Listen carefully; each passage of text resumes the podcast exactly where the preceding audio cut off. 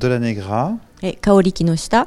Et on est un couple et on est réalisateur. On co-réalise aussi les films depuis 15 ans. Et notre film qu'on présente, c'est Petit Ami Parfait, qui est un film qu'on a tourné au Japon. Du, du Japon. Et donc, ouais, donc, ça serait bien que vous découvriez euh, le Japon contemporain, puisque c'est euh, vraiment c'est le monde réel. C'est le documentaire, en fait, le film lui-même, c'est le projet de documentaire. Et on a montré surtout la région de Tokyo et puis surtout les hommes, comment ils vivent maritalement, le rapport avec des femmes, et donc soit intime ou sinon vraiment projeté dans le, le rêverie en fait, de rencontrer des femmes idéales. Et ils voyagent entre le quotidien et aussi dans le monde virtuel, dans un jeu vidéo. Donc de jongler comme ça des cultures qui sont très proches et soit partager avec les autres, ils vont trouver des copains qu'on peut découvrir dans le, dans le film. C'est la communauté des jeux de Dieu qui se trouvent ensemble. Ou sinon, de ce peut-être de vivre euh, tout seul, un peu isolement, cette expérience. Oui, moi je pense que ce, que ce, que les gens ont vu, c'est un phénomène euh, au Japon qui, qui, est un peu, euh, comment dire, on a, essayé de parler un peu de cette crise du couple qu'il y a au Japon, parce qu'on sait qu'il y a une natalité très très basse, c'est ce qui se passe aussi dans nos pays. En fait, on regarde le Japon un peu comme quelque chose qui arrive chez nous aussi, quoi. C'était intéressant euh, pour ça. Donc en fait, ce qu'on a, ce qu'on a fait comme euh, dans ce documentaire qui a été produit pour euh, Arte, voilà la lucarne, on s'est intéressé à, à, une jeune fille qui s'appelle Rinko Koyabashi, qui est une jeune fille de 16 ans qui est lycéenne. Et en fait, cette jeune fille, elle existe dans un jeu vidéo qui s'appelle Love Plus. Et ce jeu vidéo, il fait partie de ce qu'on appelle les dating sims ou les jeux de drague, qui sont de plus en plus populaires en Asie, mais qui viennent euh, chez nous aussi.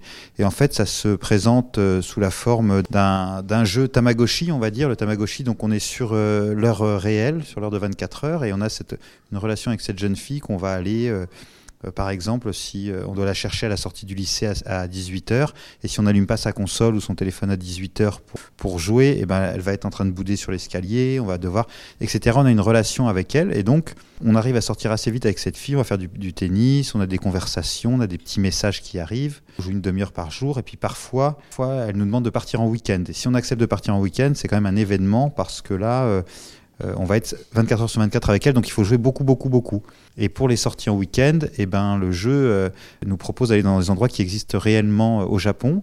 Alors les joueurs jouent chez eux et puis on voit des lieux reconstitués touristiques, par exemple. Mais euh, certains joueurs se disent, bah non, comme on doit de toute façon être avec la console tout le temps, allons dans les vrais lieux. Là, c'est une ville, une petite ville thermale qui s'appelle Atami, non loin de Tokyo, qui était un port de vitesse qui s'est associé avec le jeu. Et donc là-bas, on peut aller dans des restaurants ou des bars où on sera accueilli comme dans un vrai couple, alors qu'on est juste avec sa console, quoi. Où l'hôtel tout est reproduit et donc, on a fait un sorte de film en deux parties comme ça, où au début, on suit des gens dans leur quotidien à Tokyo qui travaillent, il y a cinq personnages, et ensuite, on va les suivre dans ce week-end à Tami avec leur amoureuse euh, sur le jeu vidéo. Est-ce que c'est le jeu qui est la cause de cet isolement, ou est-ce que c'est pas plutôt la société en général en tout cas, au Japon, c'est le cas où les hommes ne peuvent plus vraiment s'engager dans des vies de couple et tout parce que parce qu'on est dans une structure euh, trop ancienne. Bah oui, qui est trop difficile. Gérer une famille avec les, toute la fragilité de l'économie, etc. C'est compliqué maintenant, surtout avec un modèle familial. Donc les hommes essayent de. Donc il y a un gros marché de célibataires au Japon et on les vise et on les pointe avec ces jeux vidéo. Est-ce qu'on arrivera vraiment à remplacer cette histoire d'amour? Mais il y a un côté effectivement très mélancolique et assez triste et en même temps, euh, par pour certains, ça peut être aussi un entraînement pour oser, par exemple Kaori me disait hier qu'un de nos personnages euh, qui pensait être célibataire toute sa vie euh, a trouvé une copine, ça lui a peut-être donné euh, la pêche de, de jouer, de s'entraîner, etc. Bah, en, tout cas, d'avoir fait ce film, vraiment d'aller rencontrer des vrais personnages, donc euh, qu'ils ont accepté à être filmés. Aussi, c'était un peu travail de démarche très important pour réaliser le film. Parfois, c'est un peu stigmatisant de poser la question, parce que parfois, les, les hommes, ils euh, pratiquent ce jeu pour garder le côté intimité en fait. on n'a pas besoin de raconter oh, qu'est-ce qui se passe avec sa copine aux autres. Donc même chose. Mais en fait, ils étaient finalement se trouver ensemble, en fait, ce que je, je répète peut-être, mais à un moment donné, donc ils vont se trouver, euh, voyager ensemble, en fait.